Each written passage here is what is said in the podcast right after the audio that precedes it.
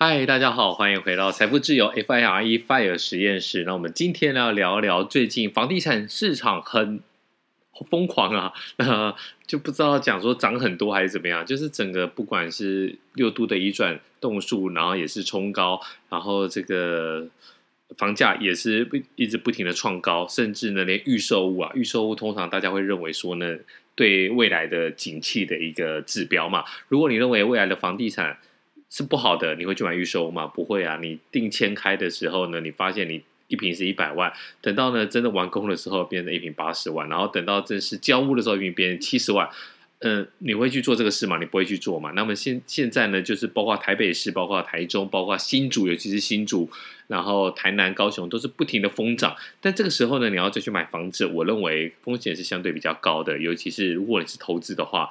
完全不需要进入房地产市场。那你有其他更多的选择。那我们今天来讲一下，如果你想要做包租公，你应该要选择什么？在我的著作《翻身上班族的财富自由之路》其实有提到了，我们到最后呢，已经不太买住宅的商品了。第一个，住宅商品其实会很容易被人家挂上炒房的一个骂名啊，我认为真的不必要。再加上它的投报率其实也不高。你看哦，如果有一个人住在你的房子里面。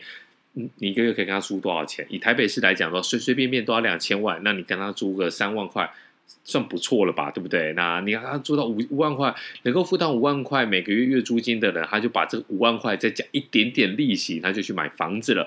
那以现在现在的这个利率水准来讲，如果你是一个人，那不是一个人，就是你就一间房的话，其实你可以租到。呃，你可以买到非常不错的一个房子，而且利率可以做到非常的好吧？大概是我最低啊，最低大概一点零多，那有一点政府优惠贷款。那一般来讲的话，如果是军工教的话，也可以贷到一点一、一点二的一个房贷利率啊，所以。现在到底要不要去买房子？我认为这是你个人的选择。但是如果是投资的话，确实是没有这个必要。如果是自住的话，不管是什么时候，拜托有个房子自己住，真的心里安定很多。那如果是想做包租公呢？我们接下来讲一下包租公，其实在。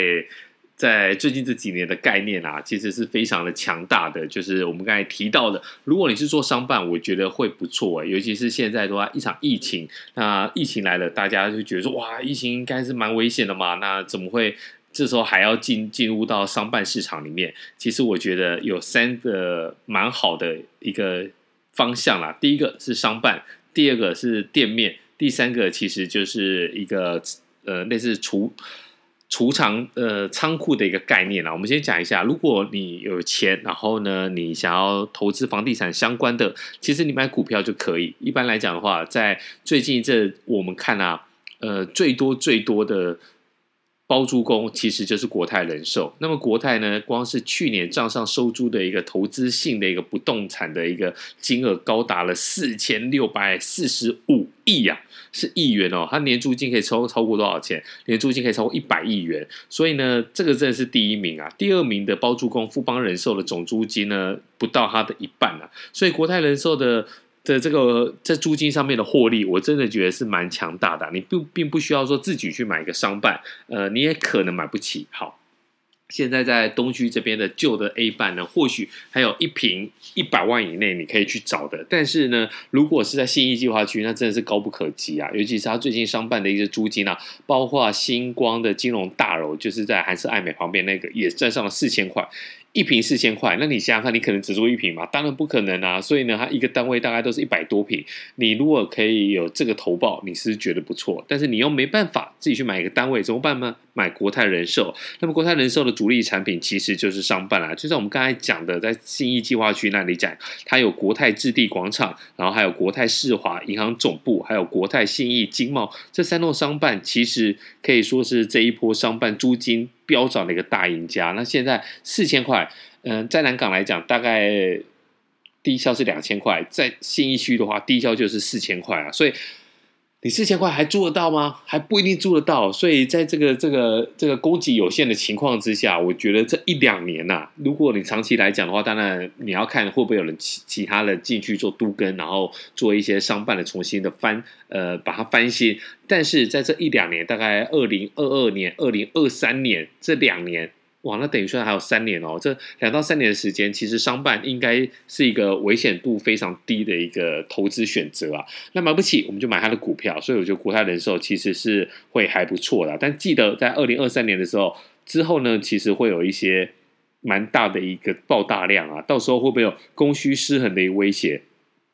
那持续听大听我的 podcast，我们再来分析这样子。好，那另外一个就是说西门町，西门町那个地方呢，有一档股票其实非常的特别。那这档股票是什么呢？这档股票就叫做万企，万华企业。那这档股票呢，其实蛮神奇的，就是说它当初呢是主要是做哪里？做商办。呃，不，并不是做商办，就是说我们刚才跟国泰人寿来做一些区分呐、啊。它主要是做店面、做影城，然后呢，它叫万华企业，你就知道说它东西都是在哪里。那当然就是在西门町嘛。所以呢，在西门町这个地方呢，由于这个疫情的关系啊，那西门町一度。变成了空城。那现在呢？其实人潮恢复之后呢，慢慢的又把这个店面的租金给带动起来。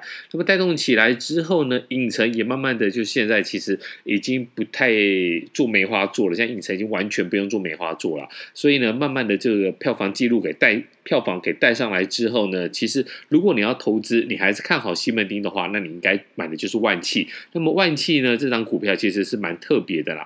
二零二一年上半年的营收呢，有点少。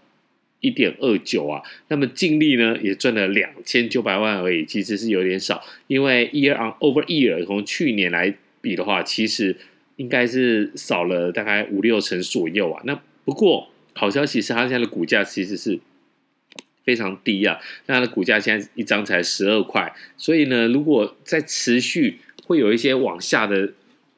就是股价还会往下的话，你就可以去想一想，这个时候会不会就是你进场去买股票的一个好时机啊？那你在万企身上呢，你要看它的资本利得，我认为比较困难。但是呢，你稳定的一个收益啊，它一年大概就配你一块钱。那如果你可以在它掉到十块以内的话，可不可以买？可以啊，哎，一年配你一块钱左右，那你。大概一块钱，哇，那那个十趴的一个殖利率，其实算是非会会非常非常的不错啊。